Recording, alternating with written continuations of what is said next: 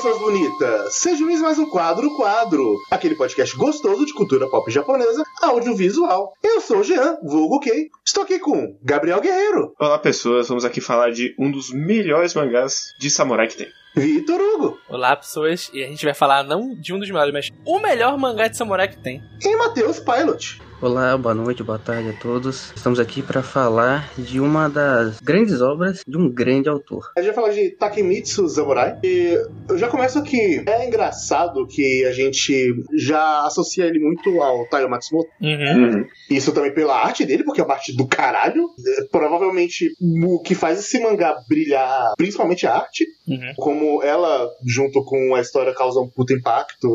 Mas ela foi escrita por outra pessoa Exatamente. que eu queria muito saber mais sobre ele, que é o, o Issei Fuku. Eu queria muito saber mais sobre Issei Fuku, eu dei uma pesquisada, mas ele aparentemente é monge budista, não sei. O Issei, pelo que a gente procurou, ele é um amigo mais de longa data do Taiyo Matsumoto. É um- uma coisa meio curiosa, né? Porque a gente não tem muitas informações sobre ele. A gente sabe que ele já fez outros mangás anteriormente, das quais meio que ninguém conhece, né? Ele já desenhou anteriormente, mas ele tá trabalhando muito mais como um escritor, de fato, como consegue ver nessa história. E a história da formação desse mangá, ela é um pouco curiosa, né? Porque o Taiyo ele tava querendo há muito tempo ele fazer uma história sobre samurais nessa época de Edo, né? Só que ele não tinha preguiça de pesquisar sobre. Então ele não fazia essa história, ele só queria desenhar. Então ele pediu, né? Ele pro o amigo dele, né? O Issei Fuku, pra fazer a história pra ele e tal, né? E ele já pedia isso desde a época que ele fazia ping-pong.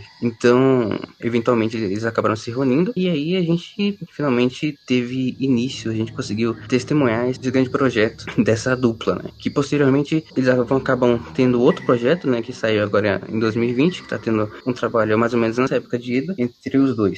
Mas antes de mais nada, eu acho que a maioria das pessoas não conhecem Takemitsu Samurai, mesmo de pessoas que conhecem, sabem quem que é o, o Tai Matsumoto, é, desconhecem ou só, só viram algumas imagens sim. Então acho que antes de mais nada, seria importante a gente saber sobre o que é Takemitsu Samurai. Bem, Takemitsu Samurai é a história desse rapaz aqui, Soichiro Senou, que é um Ronin. Ele chega numa regiãozinha de Edo e é aquela típica história do samurai com um passado sombrio. Sim. Só que, apesar de você olhar assim por cima de, ah, beleza, a história do samurai que tem um passado sombrio e ele quer escapar disso, mas isso volta pra ele de diversas formas. E como ele vai lidar com isso, como as pessoas ao redor dele vão lidar com isso. Não é uma coisa necessariamente original, só que aí vem também o poder do como, porque a forma com que isso é executado junto com a arte, como ela vai demonstrando isso, faz ser muito, muito, muito diferente do que você costuma ver. Mas é, é uma história que ela, por um bom tempo, ela é uma espécie de slice of life ali, com ele convivendo naquele local, ele vai criando uma vida lá. Que a princípio já começa com uma certa desconfiança. Você começa com uma desconfiança no começo, como ele basicamente te abre com o garotinho lá, o. Kankishi. Kankichi. Ele, encontrando ele, ele encontra naquela forma tenebrosa ali e. Opa, não, é- era, era uma pessoa. Como um lobo na noite, né? Com uma raposa na noite, olha aí. Como a raposa à noite já, ele vai lá, se mija e tudo mais. Ele, não, não, tá tudo bem. E, e ele tem toda uma personalidade que causa estranheza, ele tem uma certa.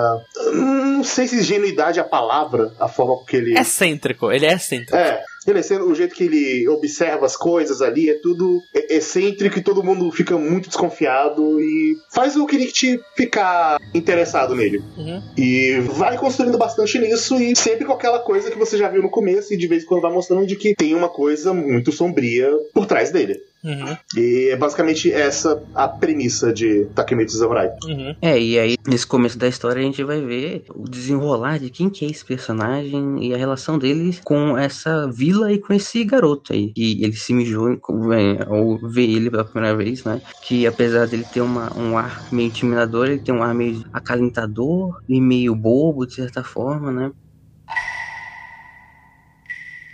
Eu vou fazer a pergunta clássica do, do Kei. Qual a relação de vocês com o Taiyo Matsumoto? Eu vou confessar, eu, eu ainda não li nada do Taiyo Matsumoto. Eu sei que ele existe, eu sei das obras dele, eu tenho muito interesse em ler Ping Pong, eu tenho muito interesse em ler Sunny, principalmente também. Mas eu. Takemichi Samurai é meu primeiro contato com o Taiyo Matsumoto. Eu tenho uma relação parecida com o Kei. Eu conhecia, tipo, ah, se você falasse o nome dele pra mim, eu ia falar, tipo, que eu não conhecia, mas falar, ah, você fez ping-pong? Eu falo, beleza, sei, sei quem é assim, pô. Ping-pong, conheço, bonito, bonito, legal, estiloso. É uma daquelas obras, tipo, ah, é, é, tão bom que o pessoal fala que é tão bom e um dia eu vejo. Só que, tipo, eu sempre fui, ah, depois eu vejo, depois eu vejo, depois eu vejo. E aí chegou na hora e Takemichi Samurai foi a minha primeira experiência lendo alguma coisa com a arte dele. E, cara, eu me surpreendi bastante. Eu já tinha visto algumas cenas de ping-pong no mangá e já visto algumas coisas do anime de ping-pong, mas realmente ler e ver o, o, quanto o desenho dele é funcional para a obra e o quanto ele sabe quadrinizar é surreal. É incrível. Já no meu caso, eu que indiquei até Matsumoto, eu indiquei Sakumi Samurai pro, para esse podcast, né? Eu, apesar disso, as minhas experiências com o Matsumoto, elas tinham vindo das adaptações dos projetos dele, né? Tinha visto de Tekken Concrete ou Black and White, que foi adaptado para filme, né? Do qual eu assisti, né? Que eu tinha achado mais ou menos ok, nada, nada muito relevante. E de Ping Pong, né? Ping Pong The Animation, que foi um anime que foi adaptado pelo Masaki Uasa recentemente, que foi muito aclamado por muitas pessoas e é o meu anime favorito, um anime que eu acho esplêndido, mas apesar disso, eu acabei nunca é, tendo a oportunidade de ler o Tai Matsumoto, apesar disso tudo. É, vai ressaltar também que Black and White já foi lançado é, aqui no Ocidente pela Conrad, e agora foi lançado depois, alguns tempos depois, né, fez bastante sucesso aqui em geral, fez muito sucesso nos Estados Unidos, né, de né, foi um dos grandes primeiros sucessos dele, né, e Ping Pong, que, que, eu, que eu comentei agora há pouco, foi o boom dele, né, na, na carreira dele, né, enfim, mas aí eu sou um breve, uma breve nessa, nessa tangente aqui. Foi curioso, né, que eu indiquei o Takemichi Samurai sem ler, né? Eu acho que ninguém sabia quase nada de Takemitsu, enfim. Então, a nossa discussão aqui ela foi meio às cegas, que eu acredito que foi uma surpresa positiva para todo mundo. Mas de lá até aqui, eu, fico feliz que ele foi subindo de novo um consciente das pessoas, né? E foi sendo trazido de volta, né? Tanto que é, aqui no Brasil foi lançado, voltou a ser lançado Sunny, um dos próximos mangás que eu comprei, eu, eu pretendo ler ainda, porque não tive tempo para ler. E vai sair Ping Pong também, né?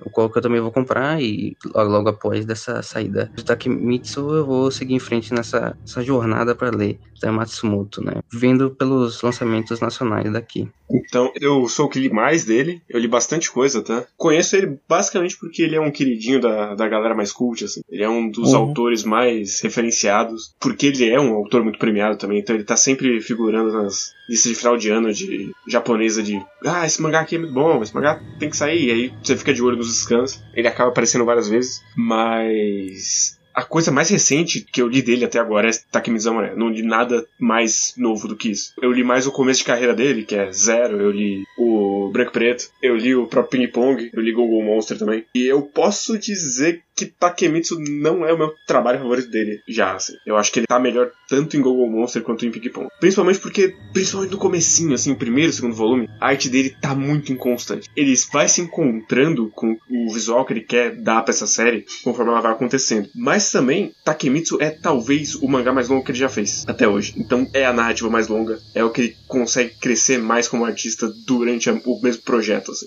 Mas eu concordo com você, Guerreiro, que é, é perceptível isso, tá? No primeiro volume, eu acho que o, o Taio ele tá meio que se encontrando ainda, né? É, no primeiro volume a gente tem um, um, traço um pouco mais solto e tem o que as pessoas gostam de falar sobre os traços do Tai Matsumoto, principalmente no anime de ping-pong, que é um traço feio, pessoas é, erradas, mas uhum. que aí ele, no primeiro volume ele continua assim, mas nos próximos ele já meio que se encontra e isso nunca acontece novamente, né? Ele tem uma maior maturidade, de fato. Eu concordo com você também que não, não é o melhor, né? Porque, porque o outro é ping-pong, né? E eu realmente não tenho como, como falar de ping-pong, porque eu acho ping-pong uma das melhores histórias que já tem, que, que existem, assim. Então eu não, eu não tenho muito a dizer. É, eu sei que Google Monster, a arte dele é muito mais absurda, né? Ele tem uma questão muito mais absurda ali na história em geral, né? Eu não li, eu, eu acho que seria interessante, né? Citar e tal.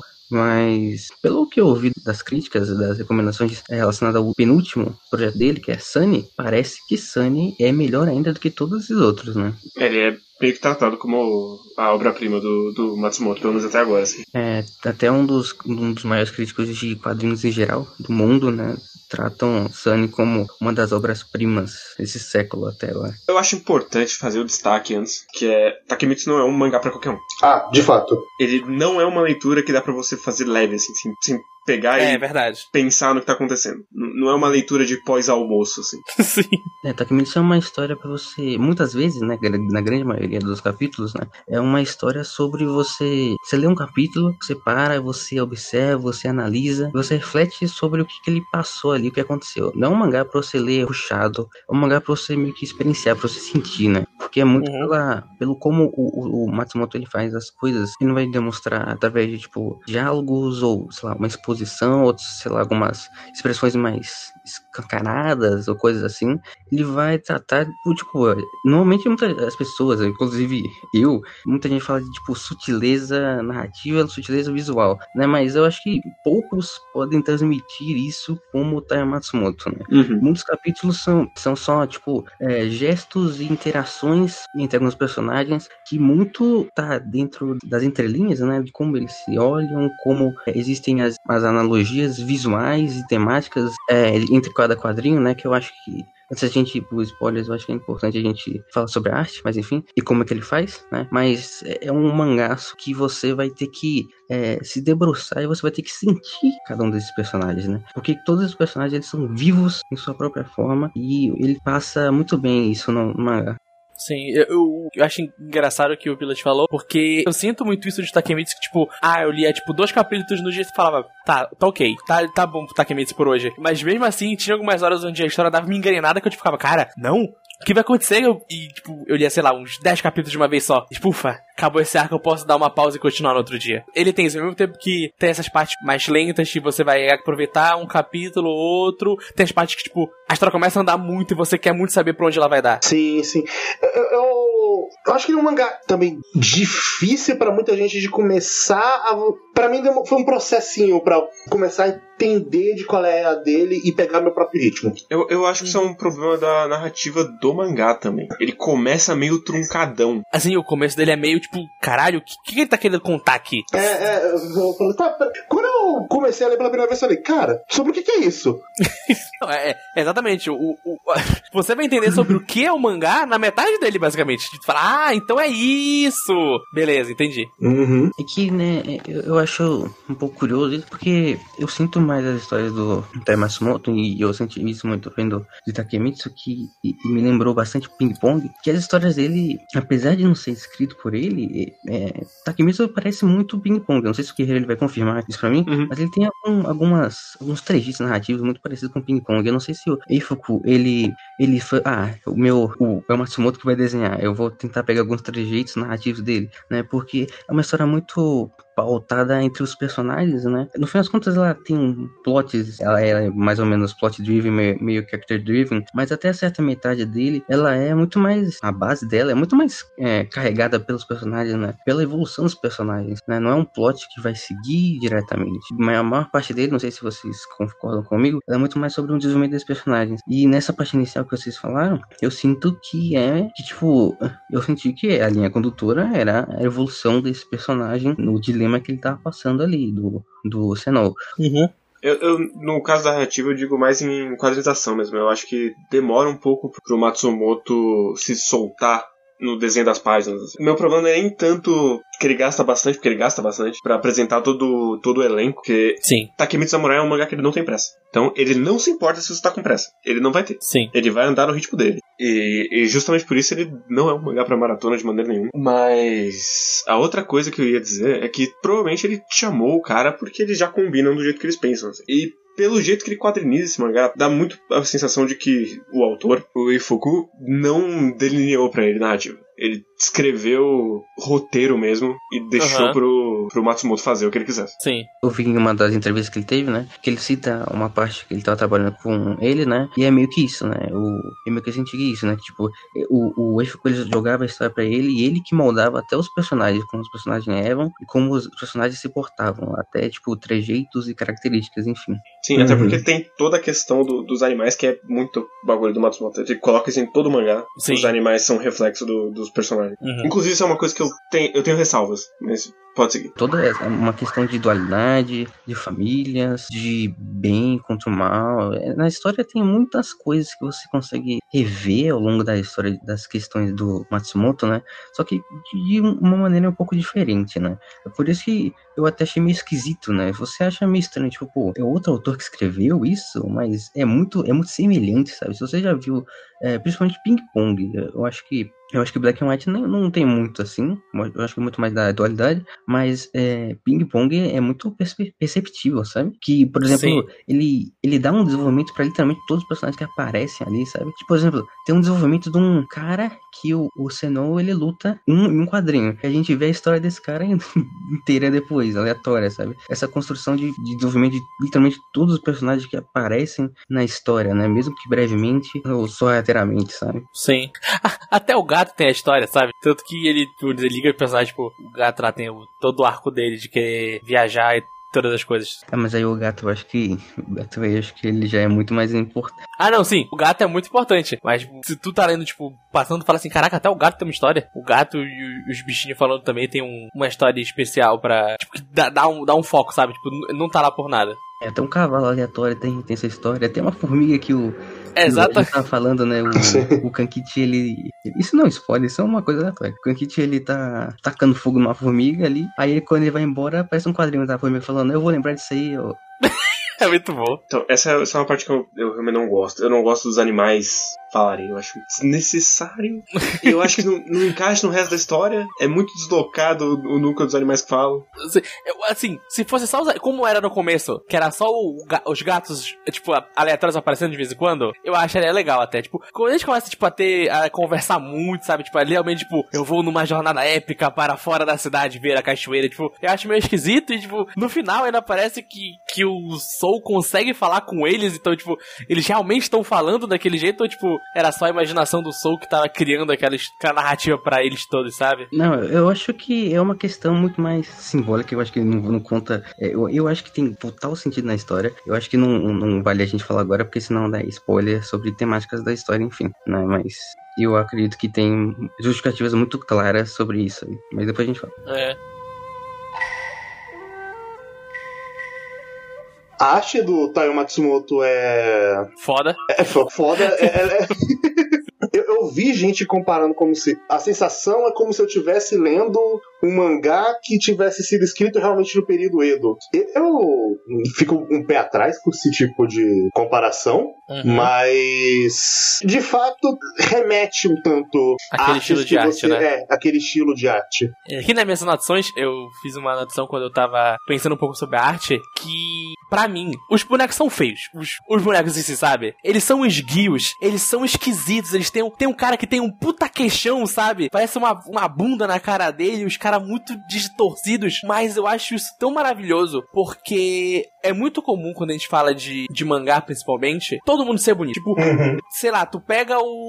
O Blade Lâmina do Imortal, um anime também assim. Todo mundo é meio bonito, sabe? Todo mundo, tipo, tem uns caras meio esquisitos, mas é meio, mais ou menos todo mundo bonito, padrão, gato. Tu pega o Takemitsu, é todo mundo feio. E, tipo, quando uma pessoa é bonita, tu fala, caralho, essa pessoa é bonita. Mas pra mim, isso teve uma, rea- é uma relação muito inversa na minha cabeça, porque, tipo, tá, eu tô vendo essas pessoas e, tipo, elas são quase caricaturas de pessoas de verdade, mas quando o tempo vai passando, elas foram ficando cada vez mais realistas pra mim, tipo, é realmente, tipo, tem pessoas que são assim, sabe, tipo, não é que a pessoa vai ter um queixo que parece uma bunda na cara dela, mas não, a pessoa vai ter um queixo maior, sabe? Ela vai ser magrela, esquisita, meio torta e E era muito engraçado que, tipo, no final das contas, a arte dele tratar essas pessoas como se fossem feias, que na verdade são pessoas normais, fez para mim essa história ficar muito mais humana. Eu conseguia me conectar muito mais com esses personagens, com os trejeitos deles serem esquisitos e eles, tipo, terem caras esquisitas e fazerem coisas fora do padrão que, tipo, parece que são pessoas de verdade agindo do que, tipo, um mangá onde todo mundo é meio bonito e igualzinho, sabe? Tipo, pra Uhum. mim, Takemichi Samurai é mais realista do que uma pintura realista de um samurai.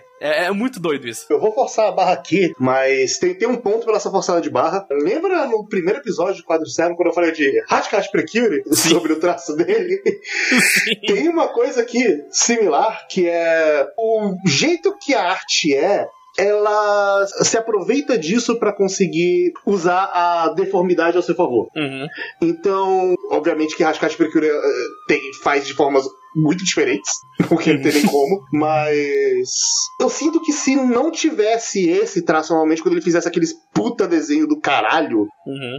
não pareceria tão natural. Parece Uhum. super natural justamente porque são esses caras, abre aspas, feios. Fecha Sim. aspas. Uhum. Se, se eles não fossem desse jeito, quando eu tivesse aqueles quadros mais assustadores, quando eu tivesse aqueles quadros mais detalhados e mais Uhum. imaginativos, eles não bateriam tanto com você. Sim, ia ser quase aquela sensação que, tipo, muitas pessoas têm vindo anime, que, tipo, ah, o boneco é, vamos dizer, um bonequinho padrão. Aí quando ele tá numa cena de ação, ele fica super deformado e a pessoa fala, mas isso tá feio? Olha o braço dele tocando na costa indo pra frente. Não está certo quando, tipo, é só o jeito de passar a ação melhor. E no mangá, tipo, ele faz isso, tipo, deixando os personagens super deformados. Pra quando ele for fazer uma cena que, tipo, ele quer que aquela deformidade esteja incluída, vamos dizer, na ação ou no sentimento do personagem fique natural. Sim, sim. Eu discordo. Ih, lá Eu vem. também discordo, escolhe grau e gênero dessas afirmações de você. Meu Deus do céu. Crimes Eu- sendo cometidos. Eu, eu não consigo olhar pra esse mangá e falar, caralho, essas pessoas são feias. É bonito pra caralho esse mangá, bicho. Ah, não, não, eu calma, não calma. entendo. Eu, eu acredito que vocês estão achando. Porque, assim, o traço de, do Tai Matsumoto ele é, ele é diferente da maioria, quase 90% das coisas que tem na indústria japonesa, né?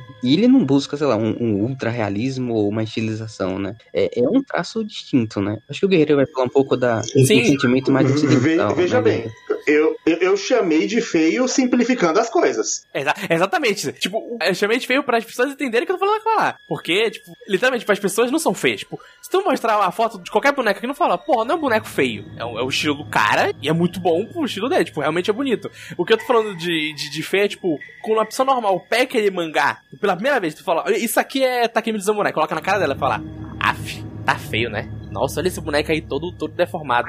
não, não. Ele é fora do o padrão. boneco é assim.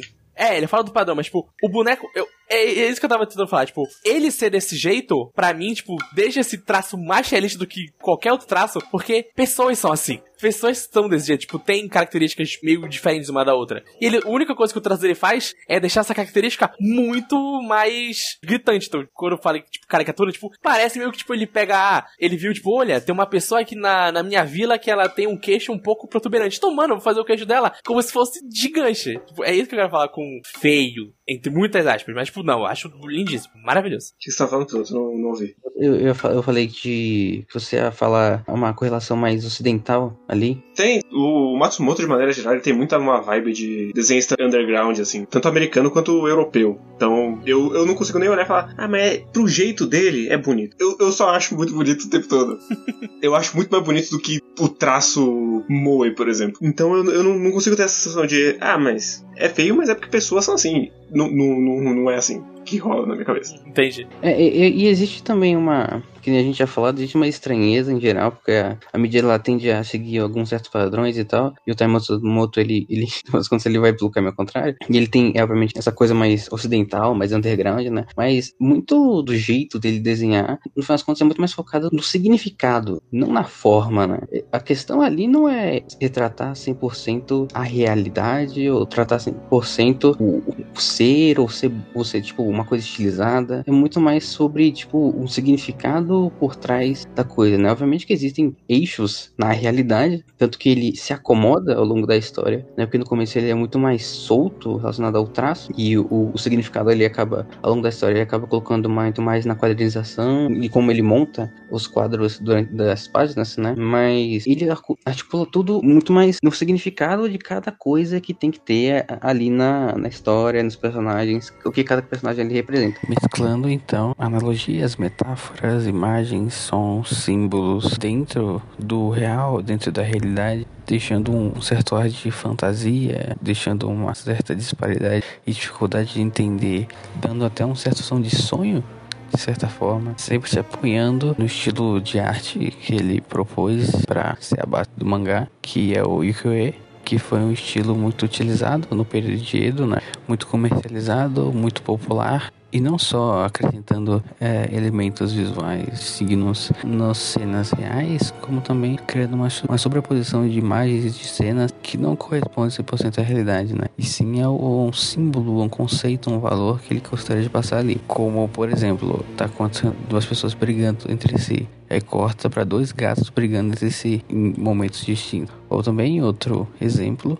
é, de como a arte ela acabava sendo utilizada de uma outra maneira, de uma maneira mais é, focada nesse subjetivo. É, nos primeiros volumes, o Tai Matsumoto ele desenha um certo personagem, um personagem que é extravagante, meio ousado, meio distante da sociedade, meio ostracizado por ela, né? Que é o Mikoshi Daizaburo, que ele é meio extravagante, meio diferente, e nesse começo ele desenha ele com traços tortos, traços irregulares, e sempre quando ele aparece na cena ele é diferente de tudo que tá acontecendo ali, dando para você então esse sentimento de estranheza. Sim. Uhum. Isso combina muito com o Senô, que é o nosso protagonista, porque ele é uma pessoa que ele meio que transcendeu antes de mais nada. Ele, ele é muito. Parte dele é uma força da natureza. Então ele é essa criatura que ele tá entre a realidade e o sonho o tempo todo. Sim. E essa questão do sonho, ela volta várias vezes nessa história, né? Um certo desencantamento, né? Até um, o, o, antagonista da história, quando ele é apresentado inicialmente, ele tem essa desconexão com a realidade também, né? Vivendo uhum. um sonho através da realidade, né? Isso acontece ao longo da história várias vezes. É, um, é uma coisa meio presente e acaba mesclando bastante, tanto com essa parte mais abstrata da construção. E é, é interessante a gente ver como que como tem essa mescla, né?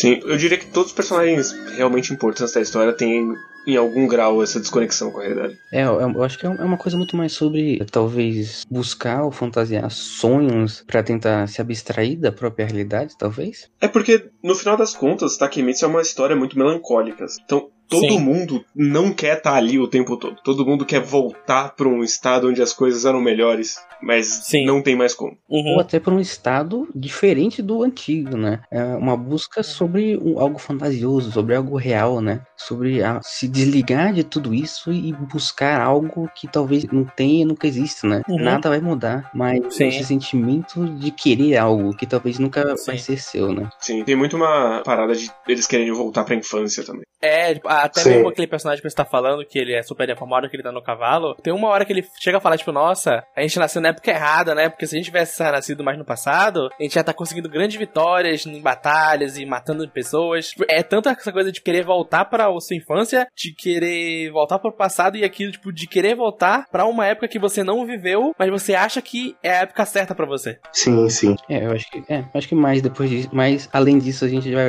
estar tá começando a dar spoiler da história, mas sim. eu acho que a gente deu uma deu uma pitada assim do de alguns conceitos que a história vai querer te botar ao longo dela, né? Então é isso. Uhum. Se tu achou interessante toda essa baboseira aí, se tu para aí, lê, né? Que eu acho que muita gente não leu, tá aqui no Samurai, vê umas belíssimas artes que o Tai Matsumoto ele e aí você volta agora nessa parte com spoilers. Mas é meio que isso de apresentação é. desse mangá. Sim. Uhum.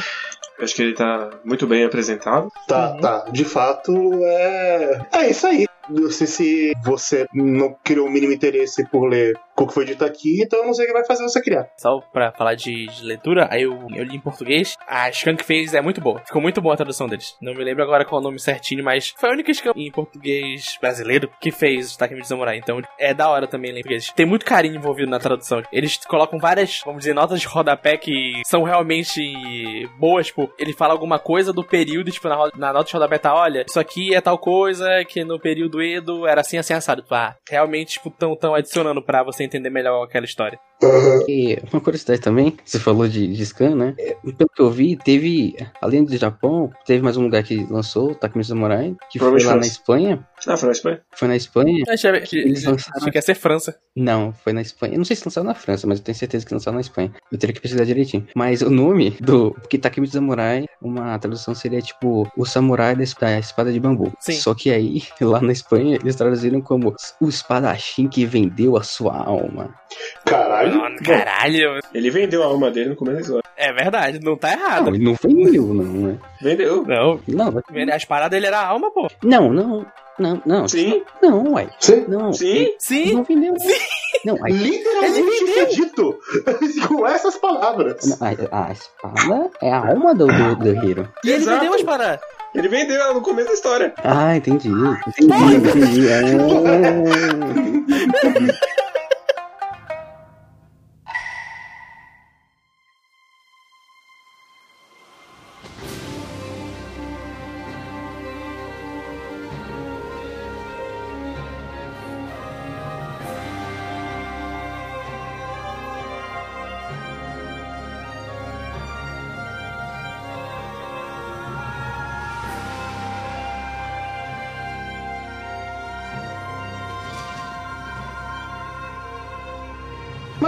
parte com spoiler.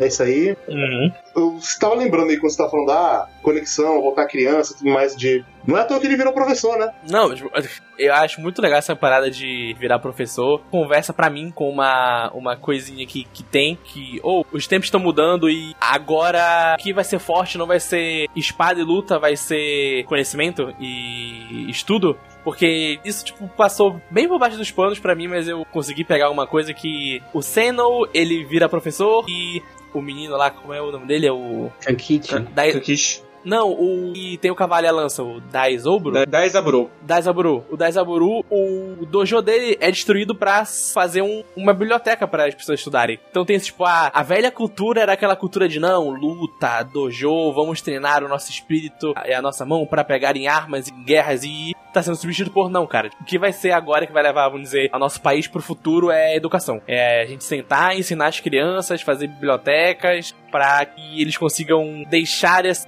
esse passado de sangue que eles não teriam que lutar para ele ter uma vida melhor com a educação. Foi um negocinho, tipo, bem pequeno, tipo, bem pequenininho no, no, mangá, mas tem também essa parte. Eu, eu não acho que é tão pequeno assim. Eu acho que é um dos pontos principais da história, na real. Sim, porque tanto ele quanto o Kikuchi, eles são um produto do que os pais dele fizeram deles. Sim, A diferença dos dois é a família. Porque ele- eles são dois lados da mesma moeda, mas eles só são dois lados da mesma moeda e não o mesmo lado, porque quem cuidou do Seino se importava com ele uhum, e o Kikuchi foi tratado como um lixo quando era criança. sim. Uhum. Sendou provando desde sempre que pai é quem cria. Exatamente.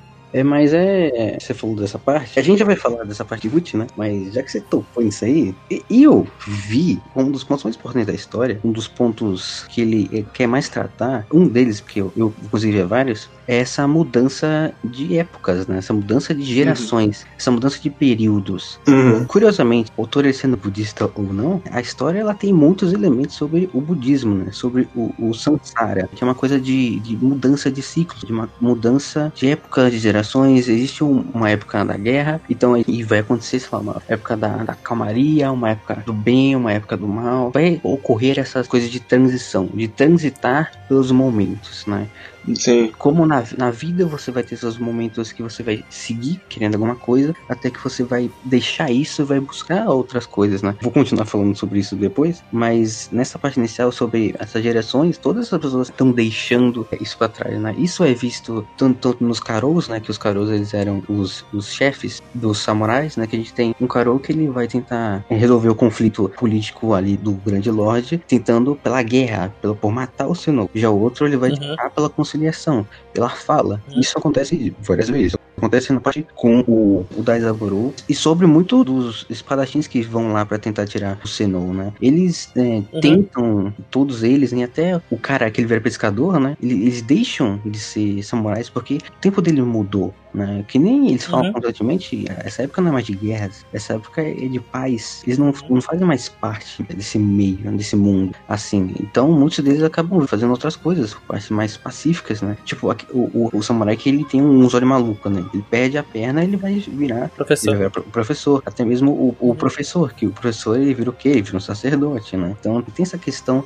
das mudanças do ciclo. Eu vou falar depois mais sobre essa parte sensária e budista, mas a esse ponto é, é perceptível isso da, das mudanças, né? É uma história que ela tem muito a dizer sobre as mudanças, sobre as pessoas mudarem, sobre mudanças de ciclo, as pessoas perdurarem e, e essa questão das pessoas conseguirem perdurar ou não nessas mudanças, se elas vão se endurecer ali, não vão querer seguir em frente, ou se elas vão mudar de fato, né? Se elas vão ficar presas nesse ciclo, ou se elas vão evoluir e fazer outras coisas, ser outras coisas, né? Eu acho que muito disso que o piloto falou agora, de aceitar a mudança e tal, conversa muito com o Seno, porque eu acho, eu acho muito interessante como todas as mudanças que ele provoca em outras pessoas no mangá não são, tipo, tem um pouco a ver, vamos dizer, com luta e, um, e com ele ser um samurai e usar uma espada e, e lutar com alguém, mas ele é muito mais uma pessoa carismática, ele é muito um líder carismático. E, tipo, é realmente que volta para aquilo que o Guerreiro falou mais cedo do. A diferença dele pro Kikuchi é, tipo, a moeda que, tipo,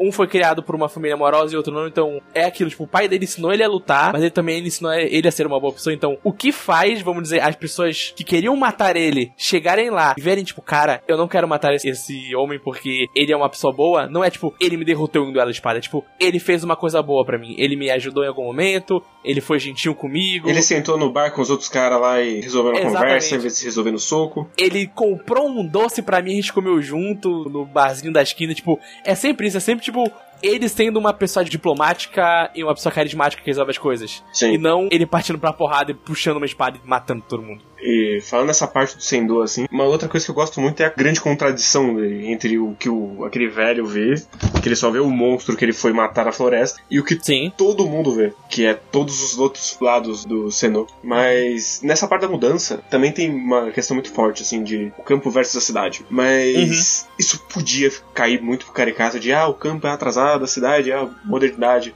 Mas uhum. ele consegue dar vários lados para isso. Principalmente porque Primeiro que tem vários personagens que vêm do campo pra, pra Edo. E Edo é, é quase um buraco de gravidade em que as pessoas caem em Edo e eles não conseguem mais sair. Tá todo mundo o tempo todo falando, eu vou voltar pro campo, mas agora não dá. Mas quando eu for mais velho eu vou, e aí acaba morrendo, que é justamente tem esse, esse pequeno arquinho do cachorro, que ele falando que, não, eu vou na próxima viagem. Não, na próxima eu vou. Vou pra cachoeira. Não, na próxima eu vou, eu vou e aí ele morre sem ir. Uhum. Mas também tem tanto o velho ex-detetive quanto o próprio Senô, eles ficam bastante nessa questão de uma pessoa ela pode mudar. É possível que ela mude. E enquanto o detetive está levantando isso, o próprio Senô tá com medo de mudar, porque mudar é perder o que ele tem agora. Sim. Uhum. E é interessante, né? Primeiro falando sobre essa parte da, da cidade, do campo, tem alguns pontos interessantes, né? Como a cidade é constantemente falada como se tivesse o odor da morte, né? Como se tivesse uhum. essa aura da guerra, essa aura dos sentimentos mais ruins da sociedade, da humanidade, né? Que tem uma certa dualidade também, porque apesar desses pontos negativos, foi ali que o, o Senão ele conheceu os amigos dele, conheceu todo mundo e tal. E ao mesmo tempo que no campo, nas montanhas, é, nós temos essa parte. Sempre quando eles lembram né, do campo, as pessoas lembram do campo, das montanhas, né? Eles lembram do frio, eles lembram da desolação, né? Mas o Senão ele uhum. acaba vendo de lado mais positivo, né? Mesmo que ali tenha o, o mal dele, né? Mesmo que dali Sim. tenha, seja dali onde tem a origem dos problemas dele, né? Que é os problemas políticos que tentam matar ele e tal. Mas mesmo ali. No campo, em Shinano, o cinema ele consegue encontrar a coisa mais pacífica, a coisa mais da união, esses sentimentos mais positivos que a gente tá falando agora há pouco, né? Que ele sempre relembra, né? Mas não no reino, né? Não na mansão do grande lorde, não na civilização, e sim ao longe, escondido em meias montanhas, junto com a natureza, né? Longe da carnalidade, longe dos pontos negativos da humanidade e da civilização. E é dali, de, dessa parte mais pura, né? Que se remete Que não há a intervenção humana ali, não há o mal, não há uma busca de poder, não há um egoísmo, não há uma ganância, e sim a existência em si, né? Algo mais puro de certa forma, né? É ali que tem esses lados positivos, que é algo que é tratado em outros conceitos, né? De voltar a uma época que talvez fosse mais pacífica, mas só no campo das ideias, no imaginário, ou voltar à infância, nesses sentimentos mais infantis, ou voltar à cachoeira, né? voltar a esse ciclo, a esse estado mais positivo, deixar de estar no estado negativo das guerras, dos conflitos, partir para um novo estado do ciclo, né? Uma mudança da época a um estado de harmonia, estado de paz. É o reconectar com a natureza. É, é, é sobre meio... voltar, né? Ou sobre voltar a, a, uma coisa mais pura, né? Que eu volto novamente dizendo sobre é, essa parte do bom e do mal e do budismo. Porque ali, que, que, aí eu já vou puxar o gancho com o que o Guerreiro tinha falado sobre o Senon e sobre essas coisas das pessoas mudarem ou não. No budismo a gente tem essa coisa da samsara, que é essa coisa de entrar em ciclos das pessoas renascerem, renascerem, renascerem, né? Que uh, elas só podem sair desse eixo quando elas se deixarem levar sobre os ódios, sobre as mágoas, sobre as coisas da vida ruins, né? E quando elas se livram disso tudo, elas conseguem transcender e encontrar a paz, encontrar o, o nirvana, entre aspas, né? Que é, no final das contas, é o arco narrativo do Senon, né? O o Sennou, desde o começo, ele tem esse mal dentro dele, né? Apesar dele ser bom. Ele tem medo desse mal. É, e ele reside dentro dele, né? Maior parte da história reside nessa dualidade dele conseguir vencer esse demônio que ele tem dentro dele, né? E quando ele consegue vencer depois do, do Kikuchi, que a gente até, num certo momento, você, a gente vê que, tipo, ah, será que ele mudou mesmo, né? Que quando tem esse capítulo que o, o Senhor do, das Terras fala pro sacerdote, né? Será que ele muda mesmo? Porque ali ele pega de volta a espada dele, a Konifusa, né? Uhum. E a gente vê depois que ele tem tomado uma certa malícia de novo no olhar dele, né? Quando ele reencontra os, os samurais. E a gente vê, pô, todo o arco dele foi inútil, ele voltou ao ciclo inicial, a estaca inicial. Mas a gente vê que no final das contas ele consegue se livrar disso, ele consegue vencer. E muito disso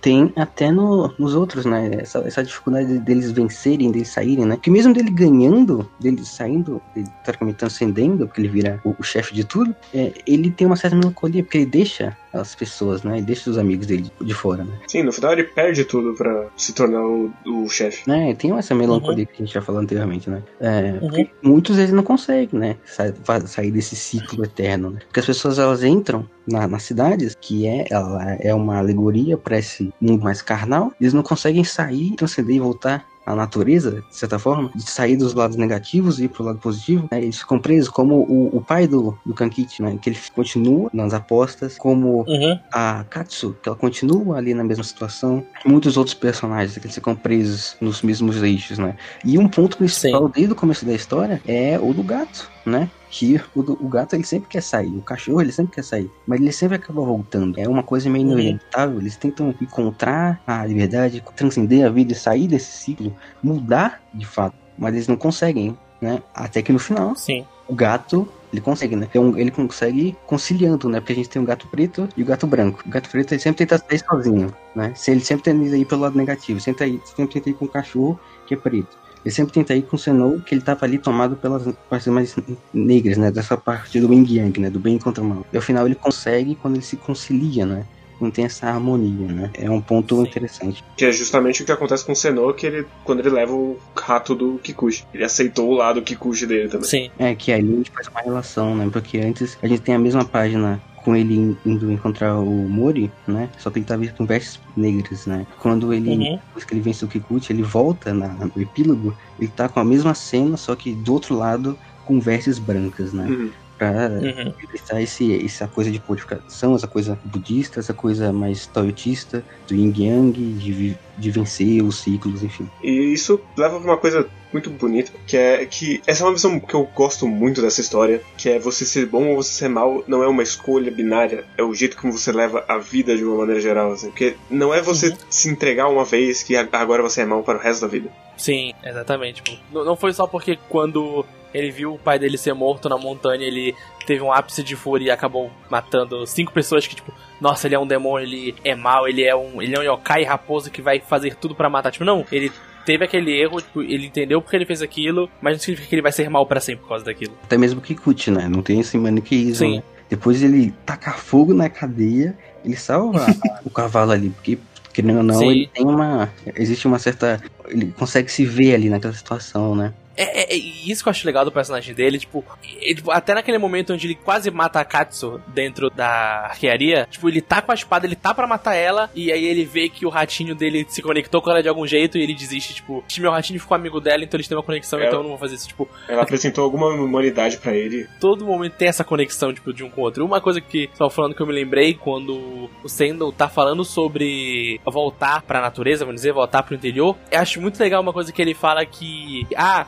eu até posso voltar pro interior, tipo, nada tá me prendendo aqui, mas o interior não vai me querer porque o Fedo a cidade grande agora. Então, tanto ele tenha, tipo, esse parado, tipo, ah, eu não posso voltar pra lá. Não porque eu não posso, tipo, eu não posso sair daqui e voltar pra lá, mas porque aquele lugar que é puro, tão puro que, tipo, só tem neve, a gente passava o tempo lá todos sozinhos, mas era uma família feliz. Mas eu tô sujo agora, eu não posso voltar pra aquele lugar. Tudo isso do Yin Yang, tipo, ele só vai poder tipo, voltar pra natureza e voltar pra, vamos dizer, esse lado branco da vida quando ele, tipo, se aceitar que ele também tem essa parte negra dentro dele. É, isso é representado naquela no capítulo que é só uma conversa dele com o Kankichi, né? Que ele fala, Uhum. que ele pergunta: "Ah, por que que você não volta para as montanhas, né?" Ele fala: ah, "As montanhas não falam mais comigo, né? As Sim. montanhas porque eu eu fiquei muito tempo no mundo, né, com a sociedade aqui, né? É como se ele tivesse Uhum. impuro, né?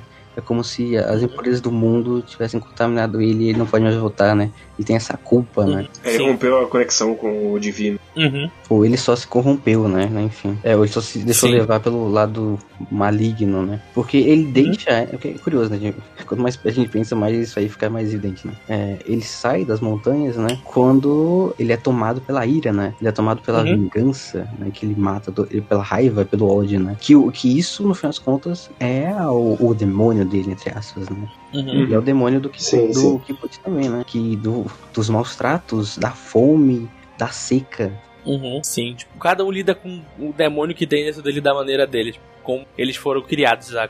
Sim.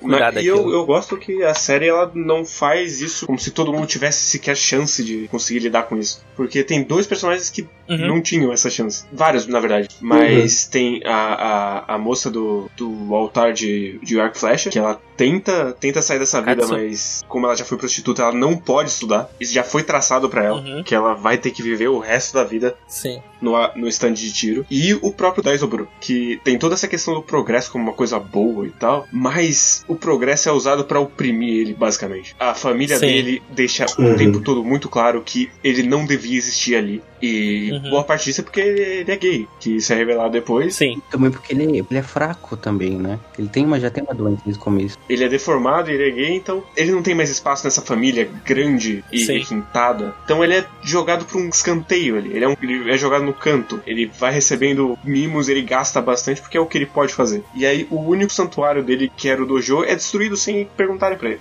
Só transforma numa biblioteca. Uhum. Como ele, ele já tem esse, essa estigma mais de, de subjugado pela sociedade, de ser inferior, porque é o terceiro também filho, ele nunca vai receber nada. Ele quer Sim. se destacar, ele quer ser chamativo, ele quer aparecer, ele quer que as pessoas olhem pra ele, que as pessoas vejam ele, que as pessoas sintam que ele é um grande é, guerreiro, que é o que ele vê que ele consegue se destacar, que ele consegue ser, consegue ser representado nessa, nessa sociedade, né? Mas, Uhum. mas isso acaba sendo algo oposto, que a sociedade ela rejeita disso, né? E ele tenta se mostrar, ele tenta se expandir ali, cara, ele quer ser ouvido, mas ninguém ouve ele. Uhum. E isso, tipo, também conversa com a Sim. morte dele, né? Que quando ele morre, a primeira coisa que a família faz é inventar uma história pra falar que ele morreu de pneumonia pra não deixar ele dar mais dor de cabeça pra ele mesmo morto. É mais fácil ele inventar uma história, ah, não, ele morreu aqui em casa, do que contar como realmente foi que ele chamou um cara pra um duelo e ele morreu nesse duelo. E pronto, acabou. Inclusive, todo esse acontecimento da morte dele, ó, vamos ser sinceros, tá, todo, tá de parabéns. Tudo é- que acontece ali é incrível, né? Uhum.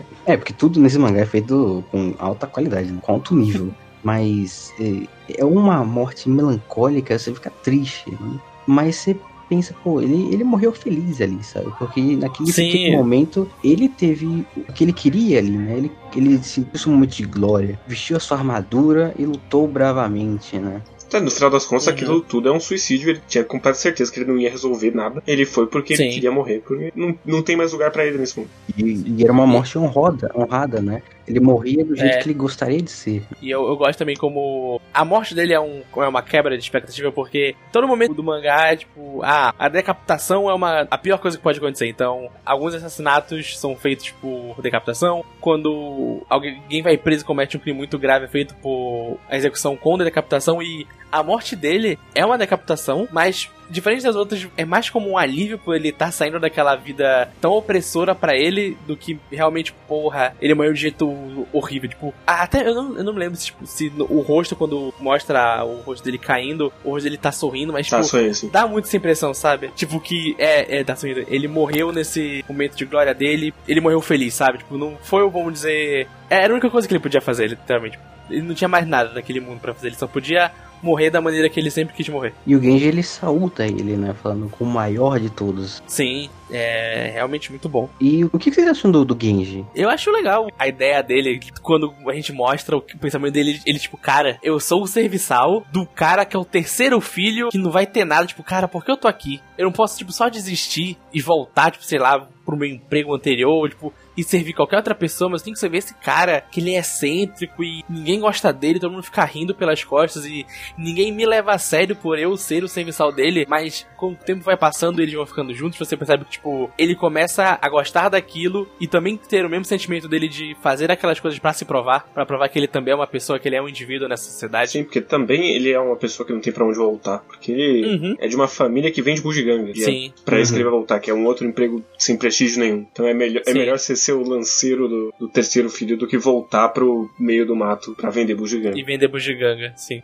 Quando a gente tá discutindo, eu acho que nesse quesito de história de samurai que fala sobre dualidade e fala sobre a, a, mudança de período, que também é uma coisa muito comum nesse tipo de história, essa é a mais redondinha, é a que mais dá para você sentir é, é essa dualidade de mudanças de período? Sim. É bem isso, tipo, é a que é mais tátil essa mudança de período, sabe? Tipo, o que muitas, o que muitas outras obras sobre mudança de período fazem é, tipo, a mudança de período é uma coisa brusca, tipo, pá, tá aqui. Dois exemplos que eu lembro bem, que, tipo, Proibido, Samurai X, que, tipo, ah, olha aqui, tem um samurai, mas olha aqui, sabe como tá mudando de período? Olha aqui uma puta de uma minigun aqui, tipo, como um samurai vai derrotar. É reforçado o tempo todo de samurai você não pertence mais aqui, é, samurai você não pertence aqui mais aqui. Exatamente. Aqui não é mais tão verbalizado Sim. dessa forma. Uma, outra também que eu sinto que tem esse, tipo, e muito ser muito mais gritante é em Kimetsu, tipo, olha, nós estamos no interior, mas vocês já foram na cidade grande, tipo, pô, cidade grande,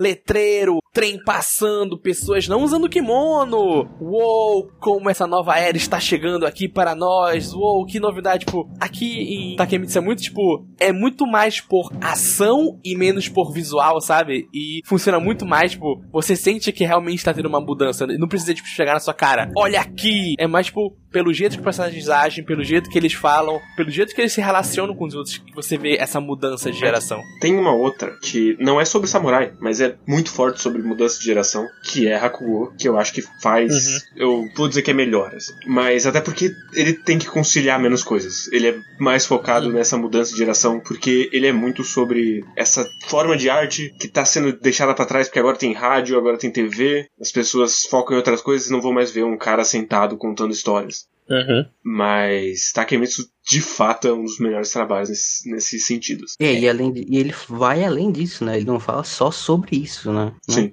É, muito louco. E, e, essa coisa, ela é contínua, né? Além dessa parte da mudança, né? É essa coisa da estagnação, né? E, e essa melancolia, né? A gente vê como, por exemplo, o Tsune, né? o Tsune, que era o, de, o, detetive, que ele morre, né? Ele tentando, Boa. tentando ele ser algo diferente, né? Que ali a gente já tem até duas mudanças, né? Tentando ser o dono das terras, né? Que antes ele era, o, era rápido como o vento, né? Mas ele já não é mais assim. Uhum. O Tsune, ele quer ser ser como o dono das terras ele era, né? Mas ele morre tentando ser, né? No final das contas, ele, não, ele nunca acaba conseguindo atingir isso aí, e ele acaba seguindo esse ciclo, né? Tem essa certa melancolia, né?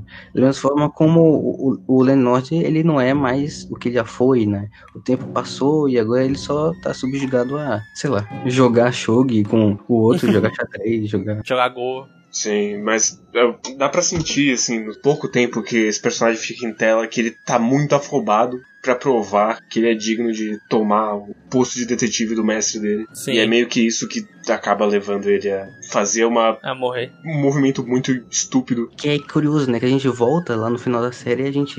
O, o Landlord mesmo, ele fala isso, né? Que ele não acredita que as pessoas podem mudar tão rápido assim com o tempo, né? E é o que o Kitsune, ele perdeu por causa disso, né? Uhum. Ele tentou mudar muito rápido e ele sucumbiu, né? Sim. Como se tudo tivesse seu próprio tempo pra existir ali, né? Tal qual é a história. Tal qual é a história, ela não se apressa, ou ela vai rápido demais, ou ela é lenta demais, ela toma seu tempo, Uhum. né? Uhum. Então, como exemplo, o Kikuchi, ele tem seu tempo pra matar a galera, né? Tudo Sim, ali tem. ele tem o seu tempo, né? Tudo ali é seu tempo, tudo ali sim, tem o tempo de você atacar, tem o tempo de você esperar, tem o tempo de você repousar, tudo ali tem o tempo correto pra si. Sim, e eu gosto Sim. muito da construção do Kikuchi. Ele aparecendo na cidade e aí ele ser essa aura que tá sempre à espreita de qualquer um que ficar muito de bobeira ali no, no escuro. Sim. Mas, e eu gosto muito do, de quanto a série brinca com isso, né? colocando o primeiro assassino, Sim, sim. Que é o Lord de Pau no Cu lá. É, o de pau no cu. Sim. É, é muito louco isso mesmo. Tipo, é, lendo eu ficava, eu fiquei, eu ficava muito embasbacado de que, como essa, essa série, vamos dizer, essa, esse mangá, ele passa aquela ideia de que a gente tem muitos filmes samurai que, tipo, ah, os samurais vão ficar parados por dois minutos se analisando, aí vão dar um golpe e acaba a luta. Tipo, É, é muito legal como ele consegue passar essa ação da espera pra resolução rápida em texto e imagem, tipo, eu achava muito, muito esquisito e e muito legal quando, como os personagens, eles, não, a minha missão é ir pra aquela cidade e matar aquele cara. Ele chegava na cidade,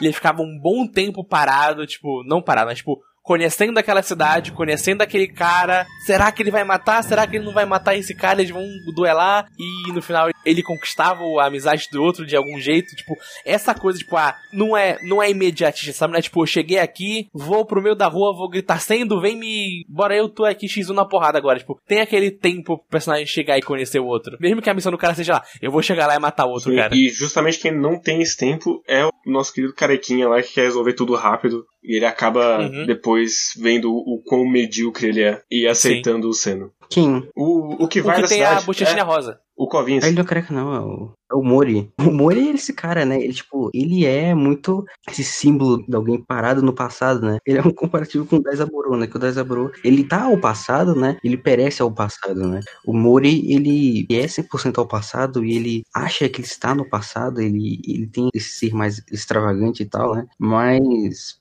ao longo da vida começa a dar umas porradas na cara dele né? Literalmente, às vezes. esse simbolismo, né, essa ideologia que ele passa nele, que ele acha que deve ser assim, acaba caindo por terra, né? Ele vê que as coisas são muito mais complicadas do que ele acha, né? Tipo, Sim. é, como, como, por exemplo, ele tem essa toda essa ideologia de não sei o que, proteger e tal, mas os caras que estão do lado dele, tipo o Yamamoto, o cara do queixão, pô, a galera ali é baixo ranking ali, eles estão ali porque eles precisam, é o trabalho deles, né? É o que Sim. bota a comida na mesa, tá ligado? Eles não estão nem aí pra essas coisas políticas, nem pra honra, pra não sei o que. Sim. Tá falando, pô, eu quero Eu, comer, eu tá quero ligado? chegar em casa e cuidar da minha esposa. Eu, eu não quero família. morrer por uma honra do meu senhor. Uhum. Ele que se foda. Pau no cu do meu senhorio, eu quero meu dinheiro. É, ele, ele tá muito preso ao passado, a um sonho, né? uma coisa que não existe, né? né? Sim. É, tipo, ele não tá ligado na, no que tá acontecendo, na realidade, né? E é muito curioso, porque, por exemplo, assim, no duelo dos espadachins que a gente estavam falando antes, só pra não deixar passar, é, são duas peixeiras grandes ali, né? Dá um corte ali e arranca seu braço, arranca sua perna, o corte pode ser fatal. A história, ela tem essa coisa pra ter um peso real do que tá acontecendo ali. O bagulho é sério, tá ligado? Sim. Eu gosto muito da, da apresentação do Mori, tipo, quando ele tá no cafezinho na, meia, na beira da estrada, que chega os, Os bandidos. os delinquentes do Japão, do Japão Edo, e é muito isso dele ser, tipo, imediato, agora, pá, chega, tu, me, tu falou mal de mim aqui, bora brigar, cortei teu pé, cortei tua mão, pô, pô, acabou a parada toda. Tipo, pronto, faz me dizer, tipo, dele querer aquilo na hora, ele ser, tipo, esse pessoal, é, ele literalmente, ele agiu antes de pensar. O mestre dele contou a história do Sandal, ele, não, resolvo isso, tô indo pra Edo agora, vou matar o cara, tu nem te preocupa. Volto aqui com a cabeça dele, tá resolvido o problema. Ele chega lá e descobre que não é assim, são outros 500. Sim. Até porque ele não encontra um monstro quando ele chega lá. Sim, ele encontra uma, um cara legal, que gosta de comer doce com as crianças. Mas aproveitando, já que a gente tá nesse núcleo do Mori, já vou, já vou aproveitar para comentar algumas coisas. A primeira, eu gosto demais de o Baixo Rank, ele só tá querendo viver a vida ali. E eles estão Uhum. caçando o cara só porque alguém mandou. E é foda a vida. E aí eles têm que cuidar do Kikuchi. E o Kikuchi é um maluco do caralho e vai matar todo mundo. Eles cara. Eu, eu, eu só quero eu só quero beber com os meus amigos. Inclusive tem um momento muito bonito deles falando. Você sabe quantos dias aquele cara viveu sem beber pra dar um presente pra mãe dele? Agora ele tá morto É, por é, tua culpa. essa parte é boa. Cara, essa parte é foda. Essa parte. E é muito bom, porque eles estão lá reunidos ali, tudo escuro ali, estão discutindo assim, ah, não sei o que, não sei o que, não sei o que. Todo mundo ouvindo lá fora, assim, não tá discutindo nada. Os É. caras tão gritando assim, ah, não sei o que. Aí tem- E o cara que tem um olho estranho, assim, ele fala, ô seu merda, aí tudo isso tá acontecendo, vamos lá atrás dele, não sei o que. Ele fala, cala a boca, a gente, nossa, honra, não sei o que, tem que pegar ele, cala a boca. Olha, toma seu cu, não, vai tomar seu cu.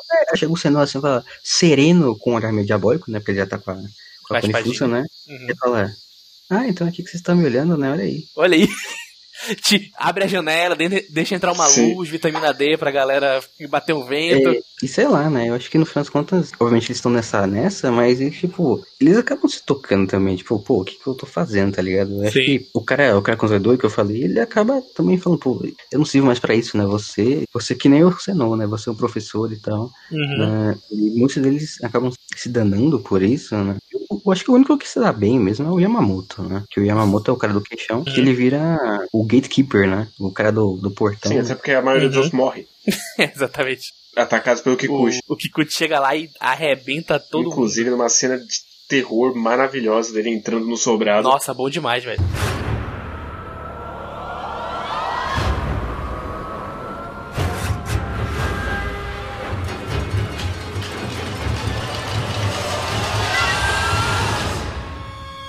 O Matsumoto ele consegue passar que o Kikuchi é literalmente Satã encarnado. Não. ali, ele é o Death. O, o Kikuchi, aquela parte que o Sendo tá de barco, ele passa debaixo da ponte, olha pra cima e ele vê o Kikuchi. E caralho, será que ele tava lá mesmo? Será que ele só tá meio que delirando, tipo, achando que ele pode estar a qualquer sombra, sabe? Ele vira o lugar e ele pode estar ali.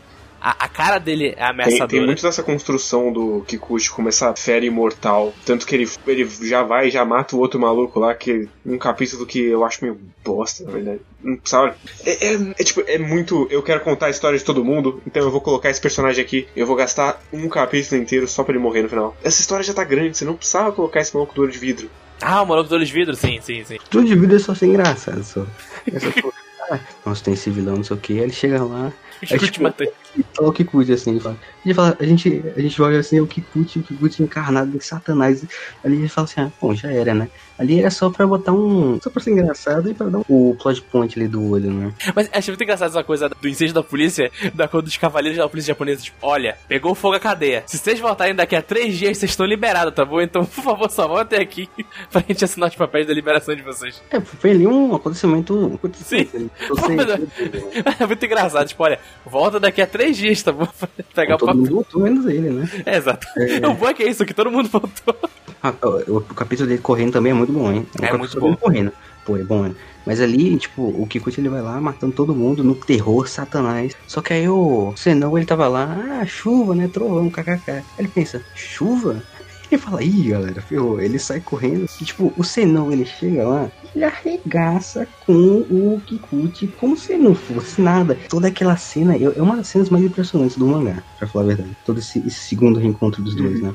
Os três encontros deles, né? O primeiro é que eles ficam três horas sentados no banco, olhando Caraca. pro outro, mundo acontece e até que. Pô, até só- Não, eu, eu, eu tenho essa anotação aqui no meu bloco de notas, é Puta que pariu, capítulo 28, que é o capítulo que eles ficam se olhando, que parece que o tempo tá parado, que ele faz questão, tipo, foco na folha caindo, foco na mulher varrendo, foco no gato passando, foco na poeira, e fica tipo isso, tipo, corte, corte, corte, corte, corte, pra tipo, cara, o tempo tá parado porque esses dois estão se encarando. E, tipo, quando o tempo voltar a correr, alguma coisa muito louca vai acontecer. E eu gosto muito da, da quebra, tipo, o tempo volta, cara, o Kikuchi tava com uma espada de verdade, o Seno tava com uma espada de bambu, e foi um golpe e o Seno caiu. E aí o Kikuchi entrou numa fúria e saiu correndo, batendo todo mundo. Cara, é, essa, esse primeiro quando eles é tão bom. Sim, e eu gosto muito que ele, ele entra numa fúria porque ele só sobreviveu porque o, a espada era de bambu. Exatamente. É, porque ele meteu a espada no pescoço dele, né? Foi. E tipo, ele, ele sente um desonrado, né? Tipo, pô, assim, se me derrotou e começou a de bambu aqui na garganta. É, falando do Mori ainda, desse personagem, que é, é um ótimo personagem, no final das contas. Ele, quando ele aparece, é meio que não dá nada. Você fala, ah, vai ser mais um que vai ser derrotado pelo Senna. Que isso é uma coisa que eu gosto muito, inclusive. Que, fora o Kikuchi, em nenhum momento você tem qualquer dúvida que o Senna vai acabar com qualquer um que aparecer na frente dele. Sim. Mas eu gosto muito da, da mudança dele, dele entrando nesse grande conflito entre a honra ao mestre dele e a honra à pessoa que tá estendendo a mão pra ele. Uhum. Porque tem todo mundo. E, e é aí que já começa a grande mudança que o Zenon não queria. Que é logo depois desse segundo embate que todo mundo começa a tratar ele como senhor. Porque ele, ele só queria viver em paz com amizades ali. E aí ele já tá virando um mestre. E ele não sabe por que essa altura, inclusive. Que todo Uhum. mundo tá tratando ele diferente. Sim, ele só vai descobrir lá quando o cara vem e conversa com ele no barco. Qual é realmente passado Sim. dele. Então tá surgindo uma hierarquia ali que ele não queria, mas que ele é obrigado a. Aceitar. É, isso acaba entrando de novo no campo das instabilidades da vida, né? Nessas coisas que meio que eles não têm como escapar ou fugir, né? Espírito mais de entropia da, da vida, né? Sim. Inclusive a própria Kimuni Fusa é uma, uma inevitabilidade que ele se livra da espada e a espada volta pra ele. Sim. Gosto muito do quando a gente falando da espada, do final dela, do final, a preparação pra aquilo, tipo, dele só ganhar a luta porque a espada quebrou e ele conseguiu dar o golpe final. E ela só quebrou porque ele ficou aquele tempo todo lá no capítulo passado afiando e ilustrando. Você quer dizer ela- que ele, quando ele ficou transando com a espada? É, exato. Só porque ele transou com a espada dele. E, tipo, é, é, é tão, tipo, ao mesmo tempo é muito legal. Tipo, vamos dizer, como uma cena de ação, tipo, ah, a espada ele quebrou. E tu fala, puta, ele perdeu. Mas não, é porque a espada quebrou ele conseguiu ganhar. Ao mesmo tempo, tipo, dessa simbologia, tipo, a espada quebrando é a alma, vamos dizer, do samurai dele quebrando. Porque, tipo, acabou. Tipo, eu não preciso mais lutar. O meu grande Nemesis está aqui na minha frente. Consegui derro- derrotar ele. Então, eu não vou precisar mais de você. E nós estamos, vamos dizer, de bem com isso. Porque no, no começo era tipo aquele. Ele deu a espada dele pro penhor, mas ela ficava, cara, tu vai precisar de mim, olha, a, gente, no- a nossa relação não terminou ainda, tu tá só fugindo. E nessa não, tipo, nessa foi realmente, tipo, eu fiz tudo que eu podia fazer por você, você fez tudo que podia fazer por mim, então a nossa relação acaba aqui de uma maneira saudável. É, e também tem esse lance nela também, né? Que ela, ela foi passada de gerações e gerações, né? E ela é esse ciclo da guerra, do mal, né, que volta de novo pra ele ali. E essa situação, ela é complicada, né? Porque pô, a gente vê assim, é no começo da história, o Senal ele entra nesse ciclo de ah, mudança, né? Ele larga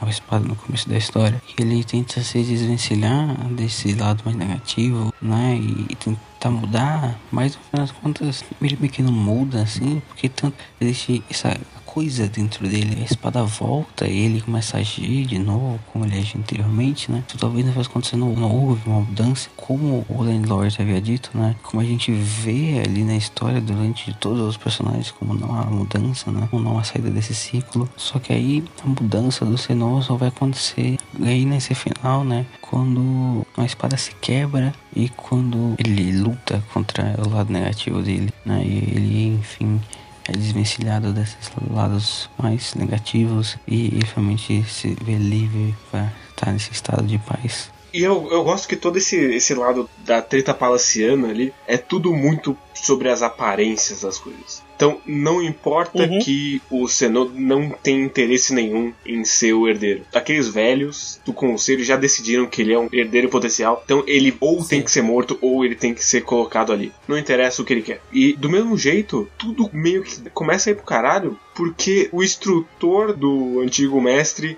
era bom demais pro mestre. Então, ele, mesmo sendo um instrutor, ele não podia só vencer o, o mestre das terras, porque o mestre das terras é o mestre das terras. Você não pode vencer um nobre no combate. Não pode ser você é melhor. E é por isso que ele é exilado. Sim, bem isso mesmo. Tipo, eu gosto que de como o pai do Zenou é essa figura que a gente nunca. É, tipo, a gente vê ele, mas a gente nunca ouve os ensinamentos que ele fala pro Zenou. E mesmo assim a gente entende tudo que ele passou pro filho dele, a gente sabe todos os ensinamentos que ele deu pro filho, que a gente vê isso sendo refletido nele, tipo, como ele é bom, como ele é gentil, como ele sabe tratar as outras pessoas com respeito, como ele trata as crianças, como ele trata a Katsu, como ele trata os senhorios dele, os velhinhos que passam na rua. É, é muito legal isso. É, essa, esse crescimento do Senou na vila é muito também legal de ver, tipo, como no primeiro capítulo todo mundo tá tipo, nossa, esse cara é estranho, chegou aqui na nossa vila e ele come doces e brinca sozinho. Porque ele é assim, pra no final, tipo, todo mundo, não, cara, o Sendou é, é legal, ele, ele é um bom professor, ele, ele é amigo das crianças, ele conversa com todo mundo, ele gosta de vir aqui na minha vendinha comprar doce, e tipo, ele é entregado naquela vila, mesmo sendo essa figura estranha. Só uma correção rápida que não é uma vila, é a capital do Japão. É verdade, é a capital do Japão.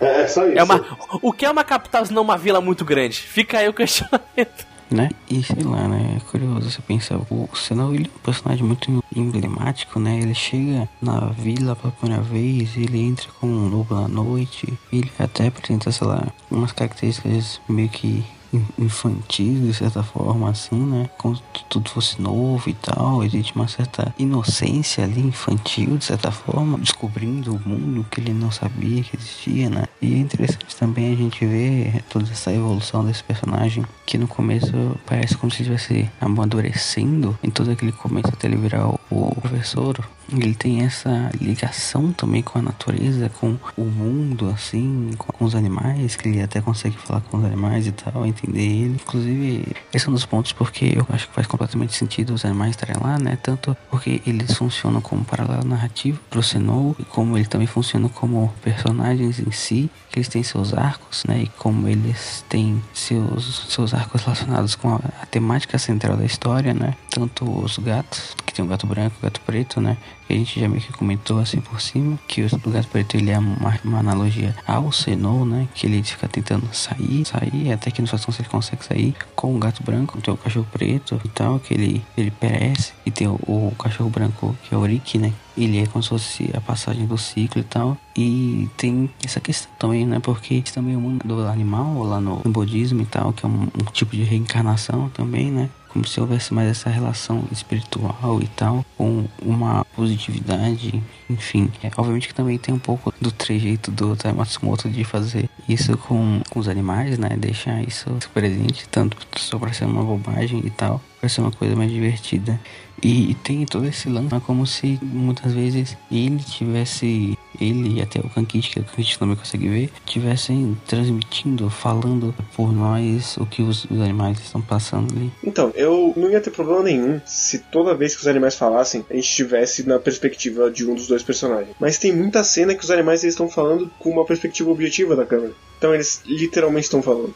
E meio uhum. que é esse é o meu problema. Eu não acho que encaixe com o resto da história, com o resto do tom da história. Porque mesmo quando é um momento mais fantástico, ele é muito mais simbólico do que prático. E esses momentos do animal falando é muito tratado como algo prático. Eu acho meio. É, eu não acho, não. Eu acho que acaba entrando muito bem direitinho ali no momento e tal. Mas que não, não precisava ser um cachorro e um gato, podia ser uma pessoa. Ou podia não ter diálogo deles. Uhum. Não é uma história com poucos personagens para você botar mais ainda. É uma história que já tá lotada de um monte de gente. Se você tirar os animais, você não perde muita coisa. E é um elemento meio alienígena com o resto da história. Eu gosto muito do, do gato e da gatinha, do gato preto e da gata branca. Eu acho que eles eu acho legal na história, não consigo tirar. Mas agora o, o cachorro, eu vejo meio tipo, ah, não sei tanto assim. O outro cachorro, eu acho ele legal, tipo, de ser esse, essa conexão que ela tem, tipo, que a Katsu tem com a cidade, que ela pega esse cachorrinho, que é um bem filhotinho, seria em defesa da cidade, começa a cuidar dele, mas também ele literalmente falar não acrescenta em nada na história. Os cavalos também é meio é meio esquisito, tipo, se para mim fosse só os dois gatinhos e a relação deles como um espelho, tipo, dessa ideia de yin yang, para mim, tipo, não seria tanto tão problema. Agora, tipo, quando começa a aparecer, ah, tem o cachorro que fala, ah, agora tem o outro cachorro que fala também, agora o passarinho fala, agora o cavalo fala, fica meio, tá, ok, mas, tipo, realmente o que importa é o, é o gato preto, sabe? Não, porque assim, o cachorro preto ele também faz parte da história ali, sabe? E se o cachorro preto não tivesse ido pela primeira vez, é, o gato branco, o gato preto nunca teria descoberto sobre a cachoeira e tal, né? Ainda mais por ele ser um paralelo com o Senol, né? O cachorro preto, ele também serve como paralelo das pessoas que tentaram sair e morreram, né? E eu acho que faz total sentido, tanto que ele perece e começa um novo ciclo com outro, com outro cachorro, cachorro branco, né, Rick? A parte dos animais não me incomoda tanto quando se trata dos gatinhos, mas quando eles tendem demais, aí já começa a deslocar mesmo. Mas eu gosto do gato. Pra mim, é, pra mim é muito. Por que, que tem animal que fala nessa história? Ah, porque o Taio Matsumoto gosta de animal. Ele é uma cat person, claramente. Eu não estou dizendo que não faz sentido na história. Me incomoda do mesmo jeito. Eu acho uma solução ruim. Tá integrado, eu acho ruim mesmo assim. Não é uma ideia que não faz sentido. Eu, eu acho que não encaixa com o resto.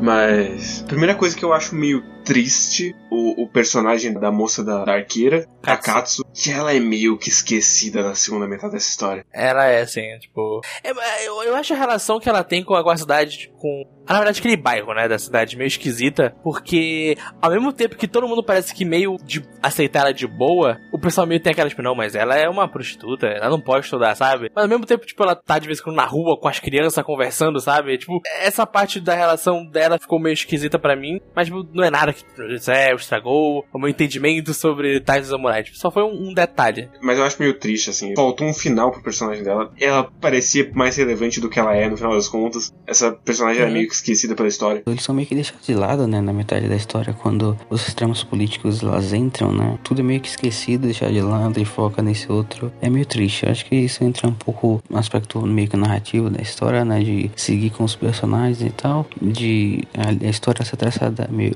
por cada um dos personagens. Então, contou um pouco desse, desse personagem, para e vai contar outro, né? Apesar que é um pouco difícil porque esse personagem da vida, eles meio que tem um, um, um desenvolvimento meio que parado no meio, né? E meio que não vai muito pra algum lugar 100% concreto. Ele podia dividir os núcleos mesmo. Porque a essa altura da história ele não tá mais tão focado no Senon assim. Ele tá fazendo capítulos inteiros que o Senon nem aparece. Então não, não custava nada focar um pouco mais nele. Meio triste como é que o que acontece com a Katsu, né? Que é só meio, meio frustrante e tal. E é tão frustrante que assim, tem até que aquele episódio, aquele capítulo do pássaro na, na gaiola, né? Tem claramente uma analogia do, do Senon libertando o pássaro na gaiola, que é ela, que não dá em nada mais contas, né? Pô, como assim? O que, você tá pensando? No começo eu, achava legal, que realmente eles têm uma relação legal, tipo, os dois vêm, vamos dizer, da mesma região, eles têm aquela conexão legal no começo, mas, tipo, depois ela é, é meio deixada de lado. Desde o começo eu já, eu já sentia que, tipo, ah, não vai ser um, um romance deles dois pra você ver como eles se gostam e tudo mais. Tipo, ia ser só os dois, tipo, sendo amigos, sabe? E sendo confidentes um pro outro e um ajudando o outro quando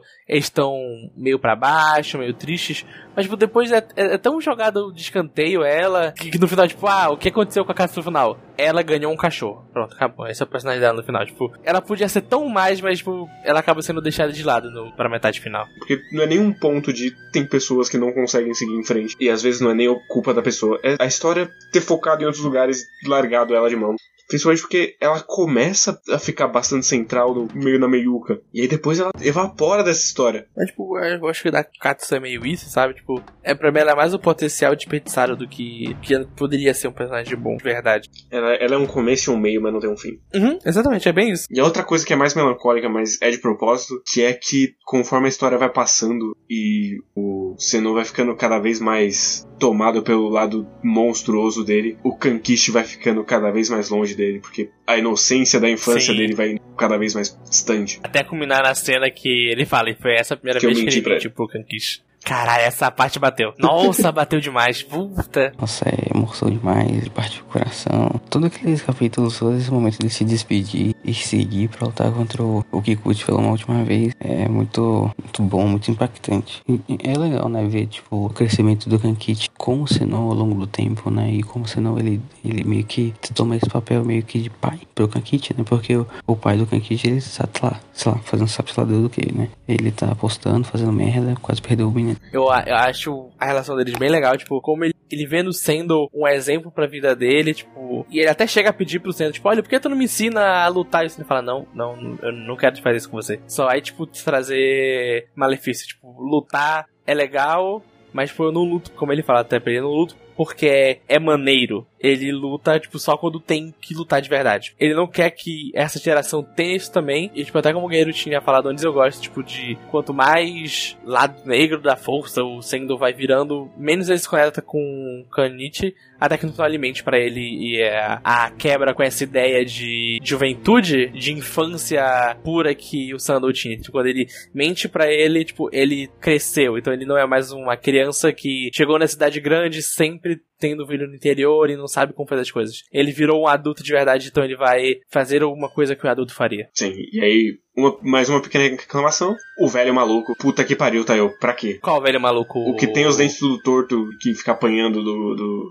Olho vermelho? do Kokishi, é. Nossa, ele é tipo, é, é muito tipo, cara, pra quê? Pra quê? Pra, pra que o Quasimodo chegar na história de 45 do segundo tempo? É só uma caricatura meio ofensiva, desnecessária pra caralho. Exatamente, tipo, eu fico meio, tá, e é, é muito engraçado que, que ele brota do nada, tipo, olha, tá lá com olho vermelho, olho vermelho, sabe onde tá o que o Kakutito fala, nossa, olho vermelho, deve ser um cara bravo, sei lá, vai ser uma coisa, não, é só um, um cara que tem uma deficiência e que é rejeitado pela sociedade. Tá, ok, quer dizer nada, na verdade, né? Ok, não tá não. Não, ok não, tipo, ok não, tipo, tá, não quer dizer nada, é só a sociedade sendo escrota, mas é- ele, tipo, é, é bem ruim mesmo, tipo, é bem ruim.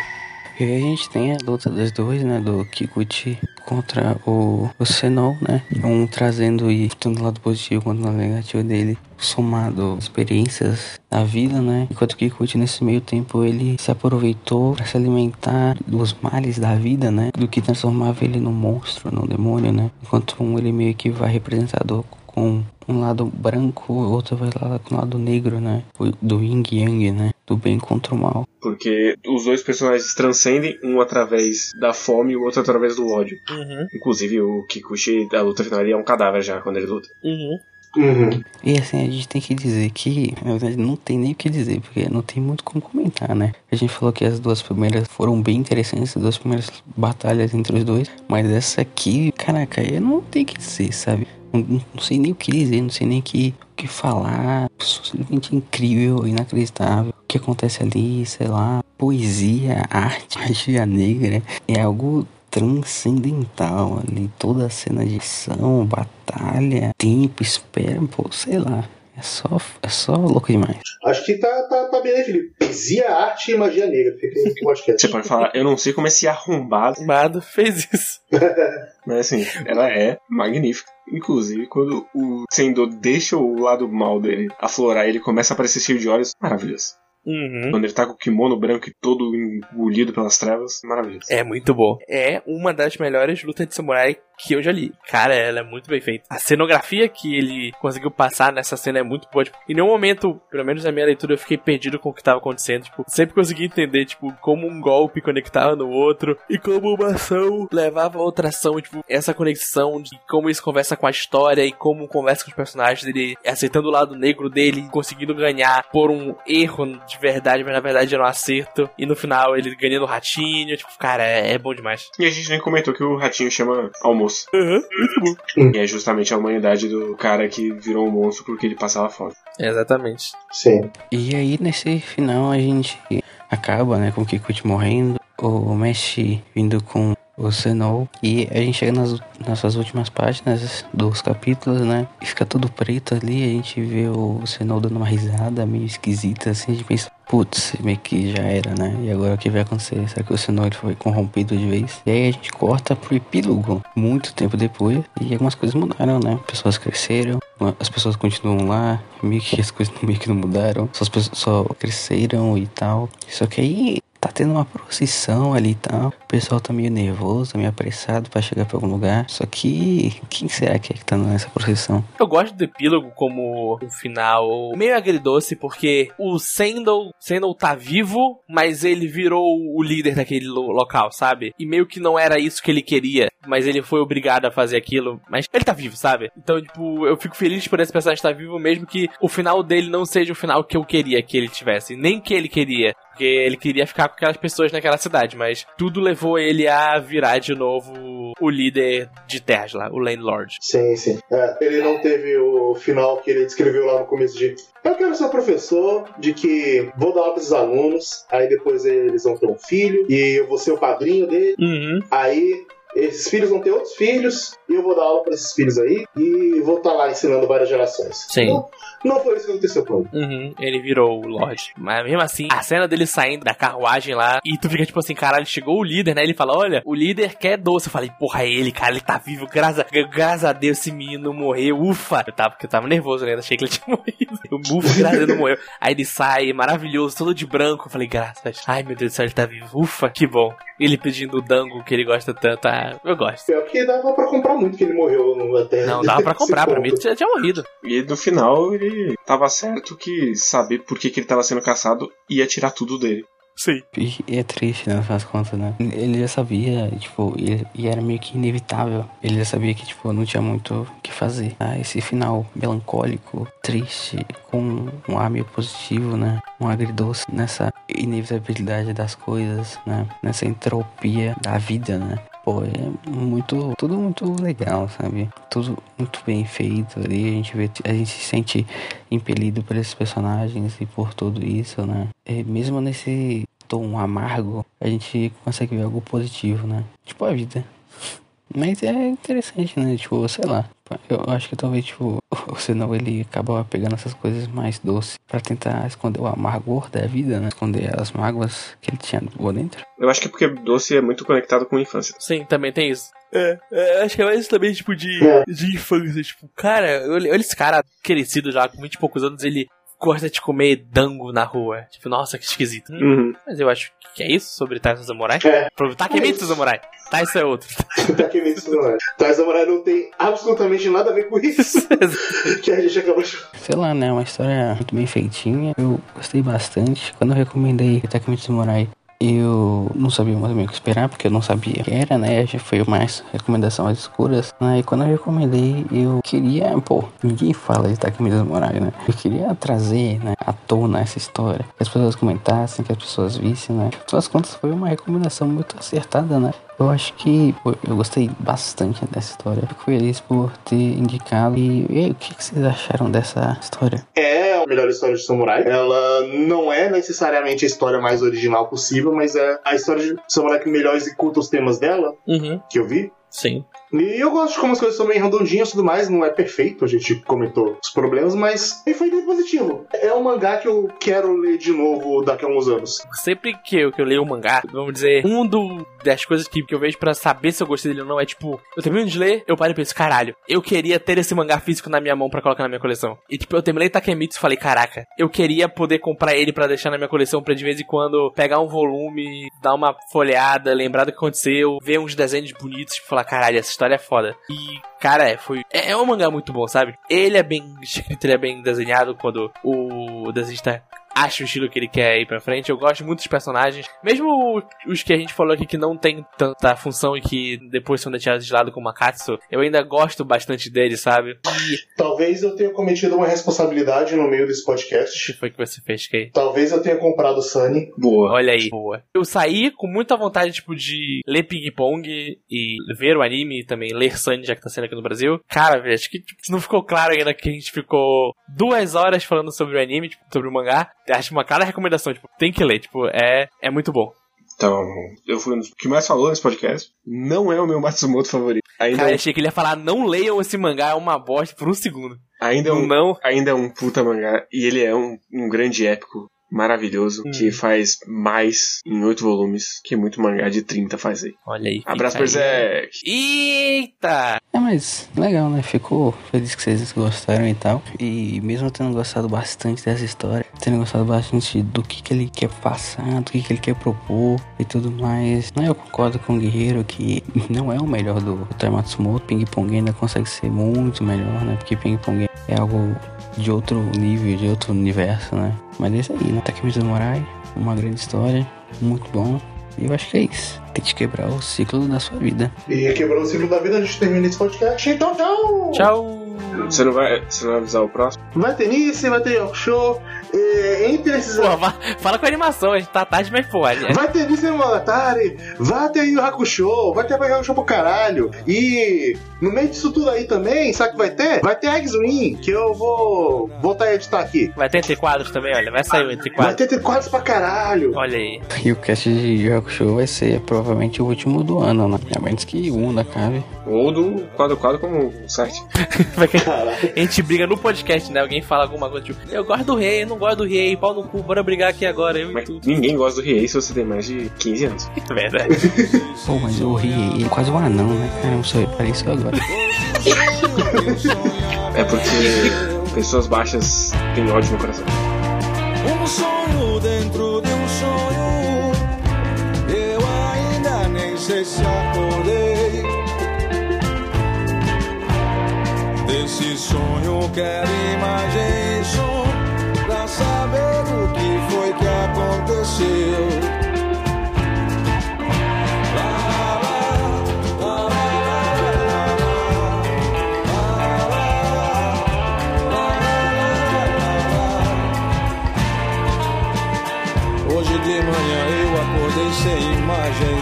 Som.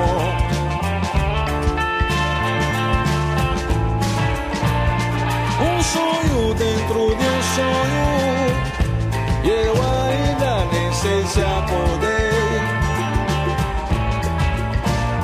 Desse sonho quero